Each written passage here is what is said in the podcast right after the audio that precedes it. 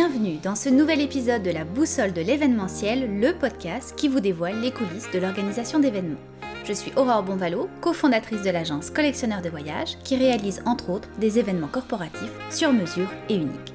Je vous invite donc à découvrir à travers ce podcast des conseils et des stratégies pratico-pratiques pour travailler plus efficacement avec les acteurs du domaine, des entrevues avec des experts et des leçons de coaching pour mieux gérer votre vie d'entrepreneur.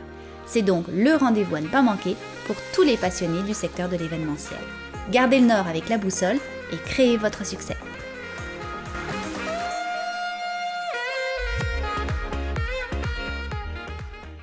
Aujourd'hui, dans cet épisode, nous nous engageons à devenir plus verts. En effet, l'éco-responsabilité et la protection de l'environnement est l'affaire de tous. Et en tant qu'organisateur d'événements, les événements responsables ne sont plus une tendance, mais bien une réalité. Alors les sphères gravitant autour de l'éco-responsabilité sont diverses et variées. Le zéro déchet, l'éco-bureau, les éco-matériaux, la carboneutralité, l'économie d'énergie. Alors pour démêler tout ça et y voir plus clair, j'ai l'honneur de recevoir Caroline Voyer, directrice générale et co-initiatrice du Conseil québécois des événements éco-responsables. Bonjour Caroline.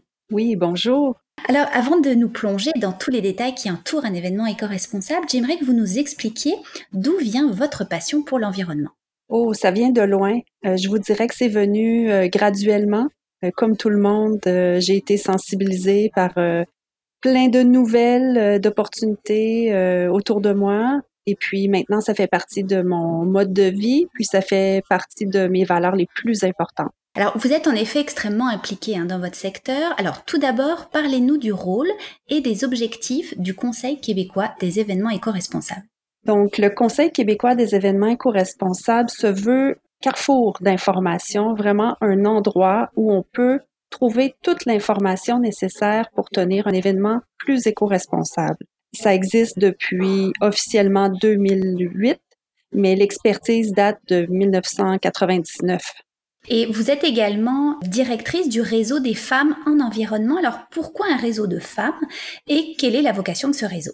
Oui, c'est que le réseau, en fait, à, à l'origine, a été créé par une, dame qui était spécialiste dans la gestion des matières résiduelles et elle et l'équipe du réseau ont accompagné la marche mondiale des femmes pour en faire une marche zéro déchet, imaginez. Donc, on parle de 1999-2000 et il y a un guide qui a été créé suite à ça, un guide pour organiser des événements sans déchets. Et donc, euh, quand j'ai eu la chance de rejoindre ce groupe-là, en 2003, j'ai trouvé le guide et puis je me suis dit, quelle bonne idée. Il y a tellement de besoins, il y a tellement d'événements qui devraient s'inspirer de ce genre de démarche. Il y a d'ailleurs plusieurs années, le réseau des femmes en environnement a mandaté le Bureau de normalisation du Québec pour créer une norme qui encadre maintenant la gestion responsable d'événements, la norme BNQ 9700-253. Alors en quoi consiste cette norme? Cette norme, c'est vraiment un outil, un outil de travail pour euh, inspirer, donner des lignes de conduite aux organisateurs d'événements. Elle a été créée pour vraiment donner des réponses euh, aux gens qui nous demandaient, bon, moi j'ai mis des bacs de recyclage sur mon événement, quelles sont les prochaines étapes? Donc, elle existe maintenant depuis un certain nombre d'années, depuis plus de dix ans, et elle donne donc des exigences obligatoires et des exigences parmi lesquelles on peut choisir sur cinq thèmes et à travers de ça, on fait son choix en fonction de son événement, de la réalité de l'événement, euh, ce qu'on peut faire. Il y en a pour tous. D'accord. Alors justement, est-ce que vous pourriez nous expliquer un petit peu plus en détail ces cinq catégories qui entourent un événement éco-responsable et ce que doit prendre en compte un organisateur d'événements Donc on va parler de la sélection des fournisseurs, de la gestion du matériel, la gestion des matières résiduelles, l'alimentation et les moyens de transport. Oui, exactement. C'est les cinq thèmes qui ont été choisis. Euh, je vous dirais qu'il y a une révision de cette norme qui se fera dans les prochaines années et euh, il y a beaucoup de bonnes idées pour la bonifier, mais ces thèmes restent fondateurs et très importants. Donc, au niveau des fournisseurs, on en a parlé énormément dans les derniers mois. Acheter local, encourager les entreprises d'ici, c'est ce qui est la base de ce secteur-là c'est aussi de valider les entreprises avec lesquelles on va travailler. Est-ce qu'elles ont le même type d'engagement que nous envers le développement durable, envers l'environnement? C'est aussi de voir est-ce qu'elles ont des bonnes pratiques avec leurs employés. Donc, est-ce que ce sont des bons citoyens euh, corporatifs? Est-ce qu'on passe au deuxième thème? Oui, allons-y. La gestion du matériel. Exactement. Donc, à ce moment-là, ce qu'on veut, c'est vraiment réduire réduire la quantité de matériel à usage unique qu'on avait tendance à voir dans l'événementiel. Vous savez, euh, les fameuses fleurs, les fameux décors qui sont euh, à l'effigie d'une, édition très spécifique d'un événement. Donc, on va vouloir plutôt privilégier tout ce qui, bon, réduire ce, dont on n'a pas besoin. Hein, c'est toujours le principe clé en environnement, réduction à la source. Mais sinon, tout ce qui est réemploi, tout ce qui est partage de ressources, mutualisation, c'est vraiment euh, encouragé. Alors, le troisième type, c'est la gestion des matières résiduelles. Oui, ça, c'est vraiment ce par quoi tout le monde commence. Souvent, quand on pense événement éco-responsable, plusieurs personnes ne pensent qu'à ce volet, qui est effectivement important. Hein? C'est ce qu'on voit. Dans un événement, on arrive, on voit les poubelles qui débordent, et puis on se dit, ah mon Dieu, mais ils n'ont pas fait attention. Dans ce volet, euh, ce qui est très important, encore une fois, c'est de bien planifier, de s'assurer d'avoir tout ce qu'il faut pour bien gérer ce qu'il va y avoir sur le site. Donc, est-ce qu'on a euh, sensibiliser les gens? Est-ce qu'on a mis des bacs pour récupérer les différents types de matières? Est-ce qu'on va même aller jusqu'à les peser, ces matières? Vous allez me dire, ah oui, peu de gens le font, mais c'est une façon de mesurer et de s'améliorer. Donc, la norme recommande de, se, de mesurer et enfin de se donner des objectifs de réduction. D'accord. Et le volet prochain, donc, c'est la sélection de l'alimentation. Oui, l'alimentation, c'est un volet très important. Même pour les spécialistes de cycle de vie, on me dit que ça pourrait être un des plus importants.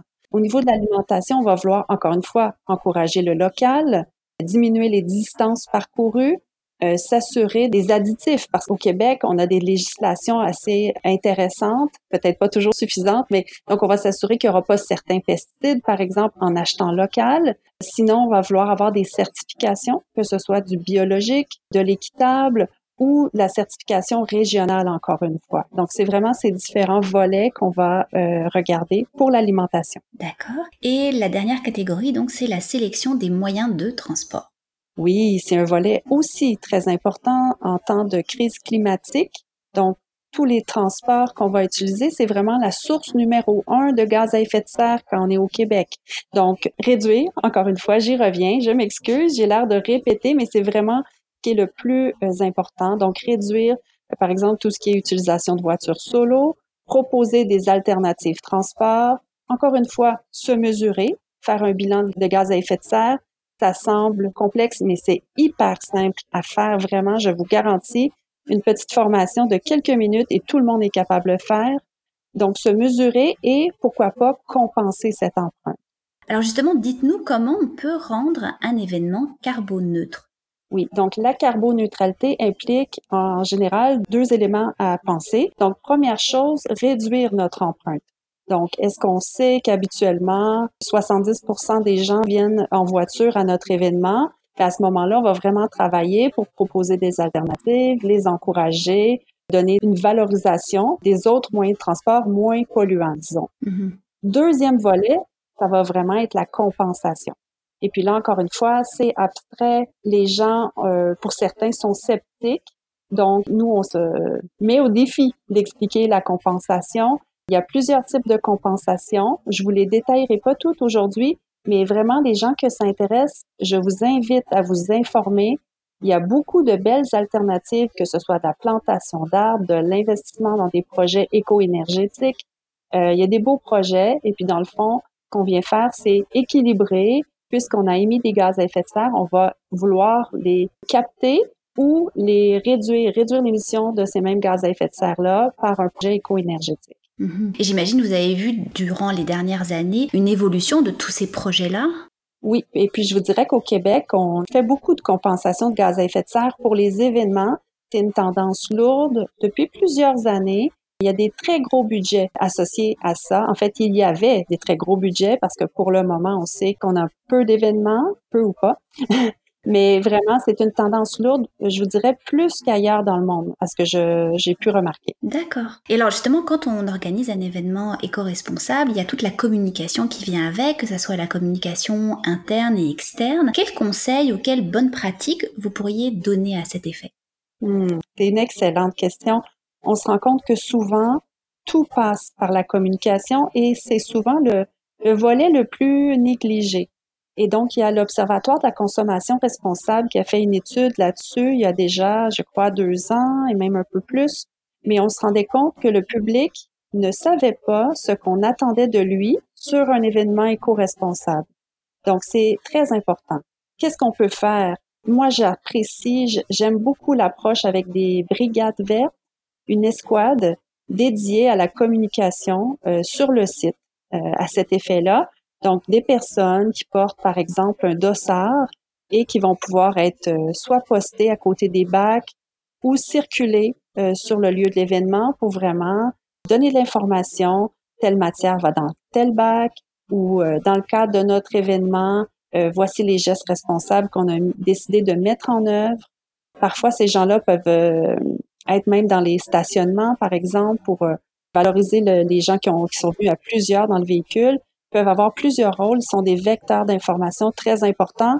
L'affichage, est-ce qu'il est lu? il faut vraiment valider la pertinence de nos moyens de communication et puis est-ce que ça atteint son objectif? Mhm. Il y a aussi toute la communication papier. Hein. On a tendance souvent à, imprimer les programmes, les affiches, etc. Qu'est-ce que vous pourriez donner comme conseil par rapport à cette communication-là? Ben moi, ce que je donnerais comme conseil, c'est tous les conseils qu'on a entendus depuis très longtemps. Donc oui, réduire les impressions, réduire, bien choisir son papier. Si on doit imprimer, est-ce qu'on peut choisir un papier local, produit ici au Québec, fait de fibres euh, recyclées? Et puis, pas euh, choisir un papier qui est pas non plus verni ou avec trop de brillant, qui va moins bien se recycler. Donc ça, ça peut faire partie des choix. Il y a des éco-concepteurs, des éco-designers qui peuvent vous aider là-dedans. Aussi, très, très important, attention à ne pas euh, trop euh, valoriser le virtuel et en oublier qu'il a aussi des impacts. Tout ce qui est communication électronique a des impacts. Ils sont de plus en plus chiffrés. On a des données là-dessus qui sortent et donc on doit aussi réduire à ce niveau-là. Ne pas mettre trop de pièces jointes, euh, vraiment encourager les gens à aller sur un site ou un intranet pour aller chercher la documentation parce que sinon, par exemple, si moi j'envoie à 100 personnes des documents par courriel, peut-être que certains d'entre eux ne les liront pas tout de suite, les laisseront dans leur boîte courriel pendant des mois, des années, et donc le poids de la conservation de ce document-là. Ça sera fait dans des serveurs, dans des pays, on ne sait pas où exactement, et peut-être que ces serveurs-là sont alimentés par des énergies non renouvelables. Donc, en tout cas, c'est assez complexe. Je m'excuse de vous avoir amené sur cette piste. Non, c'est très intéressant parce que souvent on oublie effectivement que on pense que le digital va régler tous les problèmes, mais effectivement le digital, l'empreinte finalement digitale est très importante malheureusement aussi. Et on doit commencer à s'y intéresser on va offrir de notre côté une formation là-dessus dès le mois de septembre. Très intéressant. Et alors, toujours dans l'esprit de, la communication, on comprend que ça fait partie aussi de l'éducation finalement euh, du public. Il y a trois grandes raisons qui poussent une entreprise à faire un événement éco-responsable. Alors, soit c'est parce que l'entreprise a une véritable conviction environnementale, soit c'est pour accroître la visibilité de l'événement et donc de l'entreprise par le biais de ses communications, ou alors c'est une question de rentabilité. Et c'est sur ce dernier point que j'aimerais vous entendre comment on peut rendre un événement éco-responsable plus rentable qu'un événement dit classique? Bon, là, c'est une question difficile que vous me posez. Difficile, pas dans le sens que c'est difficile de, réduire les coûts, mais plutôt que selon le type d'événement, euh, les solutions ne seront pas les mêmes. Mais on peut travailler, on peut tabler sur plusieurs volets au niveau de la réduction à la source. Vous me voyez venir. Auparavant, j'allais dans des événements où on me donnait des cadeaux. Pour moi, personnellement, cette tendance-là est, totalement out. Et puis donc, réduire au niveau des achats de cadeaux euh, qui sont souvent bien inutiles et éphémères, ça, c'est une réduction. Euh, on peut penser à des réductions au niveau de l'énergie pour des événements où il y a des génératrices, par exemple. Donc ça, ça peut générer des grosse, grosse économie en argent. Tout ce qui est impression, évidemment. Tout ce qui est production de t-shirts. Les, vêtements, c'est une industrie très, très polluante qui est, qui est pas euh, connue à sa juste valeur encore. Et puis donc, je vois encore plusieurs événements où on fait produire des vêtements pour les gens. Ça, c'est vraiment pas une bonne idée euh, environnementale et donc ça peut générer des économies. Il y a aussi des revenus et qui sont pas toujours exploités on travaille avec des clients pour qui c'est une source de revenus d'être éco-responsable. Pourquoi? Parce qu'ils font financer ce volet par des commanditaires, des bailleurs de fonds, qui parfois euh, sont très heureux de verdir leur image mm-hmm. en s'associant à un plan éco-responsable. Et puis donc, c'est de chiffrer euh, quelles dépenses on aura, par exemple, pour avoir euh, un menu euh, biologique, compenser ses gaz à effet de serre, implanter une navette. Donc, on quantifie ces dépenses-là et on fait, par exemple, si ça coûte, je sais pas, 1000 dollars, bon, est-ce que on peut vendre une commandite même 2000 dollars Vous me voyez venir, il y a vraiment une possibilité de de créer un revenu avec ça et puis de se créer un fonds pour euh, d'autres mesures éco-responsables qu'on pourra mettre en œuvre l'année suivante. Alors justement, vous parliez de vos clients, de tous les événements que vous avez vus s'organiser durant votre carrière, quel est l'événement qui vous a le plus marqué? Ça, c'est la question difficile. Pour la plupart de nos clients, vraiment, ils travaillent très fort et ils sont très impressionnants. Par contre, je pourrais nommer euh, la Coupe Rogers, que vous connaissez, qui a fait des efforts depuis plus de dix ans pour vraiment avoir un plan vert, euh, maintenant un plan durable qui se maintient d'année en année. Ça, c'est impressionnant. Des organisations qui font des efforts majeurs et qui les maintiennent, ça, c'est vraiment euh, extraordinaire. Sinon, je peux penser à des villes qui ont vraiment pris des engagements. Par exemple, nous, on travaille avec la ville de Repentigny, dont les efforts sont maintenus d'année en année. Vraiment, j'ai des dizaines d'exemples en tête. C'est difficile de choisir. D'accord. Et alors, d'un autre côté, quelles sont les erreurs les plus communes que vous avez pu voir lors d'événements?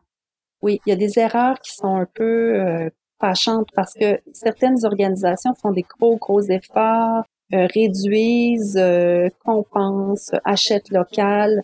Et puis là, soudain, il y a un petit sursaut de quelqu'un dans l'organisation qui veut un effet wow et qui achète, par exemple, des lunettes disco avec des lumières qui flashent.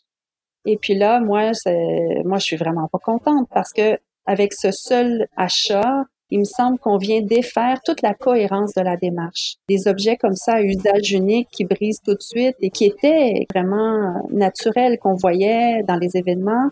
Maintenant, quand on prend un engagement de développement durable, c'est plus acceptable ce genre d'achat euh, spontané-là. Qui deviennent des, des éléments euh, de déchets dangereux parce qu'il y a des piles là-dedans. Donc, euh, ça, c'est quelque chose qui me dérange beaucoup. C'est ça, c'est, il y a toujours quelqu'un dans l'organisation qui comprend pas l'engagement, qui prend une décision, puis qui défait l'effet de cohérence. Donc, ça, c'est peut-être l'élément qu'il faut faire attention. Garder la cohérence de l'engagement du début à la fin. Ça veut pas dire être parfait. Personne n'est parfait. Le but, c'est vraiment d'aller dans une euh, amélioration continue. Alors justement, pour éviter ces erreurs-là et pour aider les organisateurs d'événements à aller plus loin, vous proposez un programme de formation appliquée en événementiel responsable qui est limité à 20 candidatures par année. Alors pouvez-vous nous donner les grandes lignes de ce programme et la raison de son contingentement? Oui, c'est un programme, euh, c'est notre bébé, c'est nouveau de cette année. C'est en fait le cumul de toute notre expérience, de tout ce qu'on a fait depuis les dernières années donc, il y a des formations formelles qui sont incluses dans le programme. Il y a des lectures, des exercices pratiques, des discussions, des analyses, des retours. On veut former des personnes qui ont déjà la fibre éco-responsable, mais qui veulent vraiment se démarquer dans leur milieu, devenir des ambassadeurs, faire bouger les choses. Et donc, euh, on a lancé ce programme-là qui nous demande quand même pas mal de temps d'accompagnement. Donc ça, c'est une des raisons du contingentement. Deuxième raison, c'est qu'on pense pas qu'il y a encore tellement, tellement de personnes qui sont euh, bien prêtes à suivre ce programme-là. On veut pas des gens qui sont des débutants, là, qui suivent une formation pour la première fois. On veut vraiment des gens qui sont déjà aptes à devenir ce type d'ambassadeur. Et bon, c'est pour ça qu'on a contingenté. Mais on va réévaluer l'an prochain. Alors dans le même ordre d'idées, il existe le concours Les Viva, je sais qu'il vous tient euh, beaucoup à cœur et qui récompense donc depuis 2011 les organisateurs d'événements qui ont des pratiques responsables. Cette année, il y a 11 catégories en jeu et les candidatures sont acceptées jusqu'au 7 septembre prochain. Alors quelle est l'importance pour vous de ce concours? L'importance, elle vient du fait que de l'impact qu'on a pu constater euh, du concours avec les années. Au départ, on voulait vraiment euh, reconnaître féliciter les organisateurs d'événements qui ont fait des choses euh, innovantes, structurantes, euh, qui ont vraiment eu un impact positif dans leur milieu. Et puis, on s'est rendu compte que non seulement on les félicite, mais ça leur donne de la motivation à poursuivre et ça crée une saine compétition entre les organisations à l'occasion.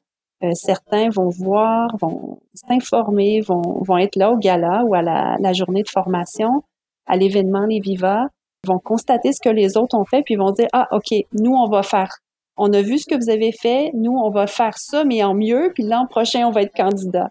Donc ça, c'est vraiment euh, la cerise là, sur le, le Sunday pour nous, de, de servir de, de moteur de motivation pour des planificateurs d'événements qui font un travail extraordinaire, là, qui sont dans une situation exceptionnelle cette année. On s'est même demandé si on allait annuler l'édition 2020. Euh, Et puis, après réflexion, on a décidé de continuer, poursuivre, parce qu'il y a quand même des événements qui se sont tenus à partir de septembre 2019 jusqu'à mars 2020. Euh, puis, ils méritent eux aussi d'être reconnus. On a ajouté une catégorie événements virtuels pour les événements virtuels qui ont réfléchi à l'impact euh, de justement de toutes les communications électroniques et qui ont tenté de faire une réduction, euh, de mettre en œuvre des, projets innovants. Donc, il y a cette catégorie spéciale 2020 qui s'ajoute. D'accord. Alors justement, en termes d'innovation, euh, des tendances en matière d'éco-événements, j'imagine que vous devez constamment regarder ce qui se passe dans le monde. Alors quelles sont pour vous les bonnes pratiques que vous avez pu voir à l'extérieur du Québec et du Canada et que vous aimeriez mettre en place ici? Deux choses me viennent en tête rapidement. Premièrement, la récupération des mégots de cigarettes. Nous ici, c'est, je le vois depuis deux ans environ, deux trois ans, euh, mais c'est pas encore très très répandu. Pourtant, les mégots, c'est quand même une matière, c'est quand même une, un élément qui crée beaucoup de pollution parce qu'il y a plusieurs composants chimiques euh, à l'intérieur des mégots. Donc ça, c'est quelque chose que j'aimerais qu'on s'attarde. Mais en fait, les mégots, c'est un prétexte pour dire, regardez quelles sont les matières que vous générez et qu'est-ce que vous pouvez en faire. Et euh, donc, je, me permets de mentionner l'application Ici on recycle de Recycle Québec qui permet d'indiquer une matière qu'on va générer sur notre événement, par exemple des tapis ou je ne sais quoi. Et puis on va entrer ça dans l'application et on va nous dire l'endroit dont on peut où on peut s'en départir de façon écologique. Donc ça, c'est vraiment quelque chose de très important, donc de bien gérer ces matières au bon endroit. Euh, L'autre tendance que j'ai remarquée et pour laquelle on a tenté de s'ajuster, c'est euh, la mesure, la mesure de ce qu'on fait de bien au Québec. Euh, j'ai assisté à un événement en Angleterre au tout début 2020, avant la pandémie, et là-bas, ils ont mesuré pour l'ensemble des événements combien de matières résiduelles ils génèrent euh, au niveau de leurs achats, qu'est-ce qui est local, etc. Et ils ont communiqué ces résultats. Donc, nous, on a décidé de faire la même chose au Québec. Donc, il y a présentement une étude qui se fait où on mesure tous les bons gestes qui ont été faits en 2019 et euh, on va publier les résultats sous peu. Donc, on va pouvoir se comparer entre nous ici, voir parmi les meilleurs, si on veut se comparer, qu'est-ce qu'on doit faire, mais aussi par rapport à l'international. Comment se mesurer au meilleur, comment s'améliorer, comment aller de l'avant toujours. Hmm. Ah, c'est une très belle initiative. Et euh, comme vous l'avez mentionné, on est euh, actuellement touché par euh, la crise de la Covid-19. On a vu une explosion des événements virtuels et c'est sûrement une tendance qui va perdurer dans les prochains mois, voire les prochaines années. Alors, j'ai envie de dire qu'un événement virtuel marque beaucoup de points en termes d'événements éco-responsables. Qu'est-ce que, qu'est-ce que vous pensez de cette nouvelle tendance? Ben, c'est excellent à différents points de vue. Au niveau environnemental, oui, on diminue les déplacements, c'est sûr. Comme je vous disais, par contre, il y a quand même des impacts au virtuel et euh, notamment au niveau de l'utilisation de la caméra. Donc, quand on fait un événement virtuel, euh, j'ai assisté à plusieurs, comme vous tous, vous toutes. Quand on force les candidats à laisser la caméra ouverte, en fait, on crée un poids écologique pas toujours nécessaire peut se demander est-ce que si on ouvre la caméra en début et en fin de, de rencontre, par exemple, est-ce que c'est suffisant ou quand les gens interviennent? Parce que la caméra, c'est vraiment ce qui crée l'impact écologique des événements virtuels. Euh, cela étant dit, il y a plusieurs, plusieurs autres impacts positifs qu'on est en train d'essayer de, de qualifier, de mesurer. L'accessibilité qu'on peut donner, moi, j'ai pu assister à des événements auxquels je n'avais jamais assisté, même si je voulais y aller, par exemple, des fois depuis une dizaine d'années, simplement parce que là, euh, je n'avais pas le temps de déplacement à ajouter au niveau de, l'engagement de l'événement. Et puis aussi parfois euh, parce que c'était tout simplement pas accessible habituellement, que ce soit financièrement ou, au niveau de, des, frais de déplacement, encore une fois, pas seulement le temps de déplacement. Donc, il y a tout ça qu'il faut considérer, puis que peut-être qu'on se permettait pas de faire des événements virtuels, peut-être pas assez. Là, peut-être qu'on va équilibrer tout ça d'ici euh, quelques années, puis toujours choisir la meilleure euh, solution. Mm, tout à fait. Et la crise d'ailleurs a, permis une grande conscience, hein, une plus grande conscience, je devrais dire, de notre environnement et de l'urgence de le protéger, de changer nos pratiques. Alors comment vous envisagez l'avenir pour le secteur des événements éco-responsables? J'aimerais être aussi optimiste. Je ne le sais pas parce que pour le moment, on constate quand même le retour de plusieurs objets à usage unique qui étaient euh, euh persona non grata, comme la bouteille d'eau à usage unique était euh, de plus en plus mal vue et inconcevable sur plusieurs événements. Et puis là, présentement, on la voit beaucoup. Les masques jetables aussi. On se promenait hier avec les enfants. C'est pas du tout pour le cadre d'un événement, mais quand même, les enfants me faisaient remarquer à quel point il y avait beaucoup de gens qui avaient des masques jetables euh, sur la rue. Là, je sais pas. Euh, oui, on est conscient au niveau des achats locaux. Euh, oui, on a eu, on sait que la crise sanitaire a des liens avec la crise climatique, par exemple. Mais j'attends, j'attends de voir, j'attends de constater. Je suis optimiste de nature, donc je crois qu'on va apprendre de nos erreurs. Et puis toutes les ressources sont là. Hein. On l'a pas dit encore, mais vraiment euh, des guides, des façons de faire. il y a plein de gens qui sont disponibles pour faire du mentorat, pour vous aider pour vos propres événements. Tout est là pour vraiment passer à l'action, ne plus attendre, ne plus dire ah oui mais dans notre milieu c'est comme ça. Non, c'est pas vrai on peut vraiment faire des choses extraordinaires et quand même avoir un événement qui dont votre euh, le public va se rappeler très très longtemps. Il suffit de chercher des solutions, d'être créatif, mais on peut plus on peut plus faire comme on faisait avant. On sait maintenant que la crise climatique est liée à la crise sanitaire, donc il faut agir. Oui, vous avez tout à fait raison. effectivement, il y a énormément de ressources sur Internet, notamment sur votre site Internet. Il y a beaucoup de guides que vous mettez à disposition euh, des organisateurs d'événements pour, euh, pour s'améliorer. Et puis évidemment, donc votre formation que vous avez euh, lancée cette année. Alors, si on regarde maintenant un petit peu le passé, si on fait une rétrospective un peu de toute votre expérience professionnelle, quelle serait la chose la plus importante que votre carrière vous a enseignée? Dans notre façon d'intervenir, je pense que ce que je ne pourrais pas changer avec ce que j'ai appris, c'est vraiment le fait de s'adapter. Dans le milieu événementiel, tout le monde s'adapte tout le temps. Je pense pas qu'on peut donner du tout cuit. Je pense qu'il faut toujours s'adapter. Quel est l'événement? Quel est son public? Qui on est? Euh, c'est quoi notre site, etc. Donc, il faut vraiment adapter les solutions aux gens avec qui on parle. Ça, c'est vraiment moi mon euh, ce que j'ai appris. C'est ce qui fonctionne le mieux, puis c'est ce que je veux conserver. D'accord. Et alors pour vous, en affaires, la, symbolique de la boussole, qu'est-ce que ça représente? Garder le nord, hein? Peut-être que le chemin ne sera pas celui qu'on pensait, peut-être que ça va être plus long, peut-être que ça va être tortueux, mais toujours garder notre objectif en tête. Euh, dans le cas des événements éco-responsables, c'est toujours se dire, bon, quel est le point qu'on veut atteindre? Ça peut être un événement modèle qu'on se donne, ça peut être des valeurs qu'on se donne, moi, j'encourage toujours les équipes à réfléchir en équipe à c'est quoi leurs valeurs, c'est quoi les choses qui sont les plus importantes pour eux, puis on travaille là-dessus. C'est pas la même chose pour tout le monde, comme je l'ai dit.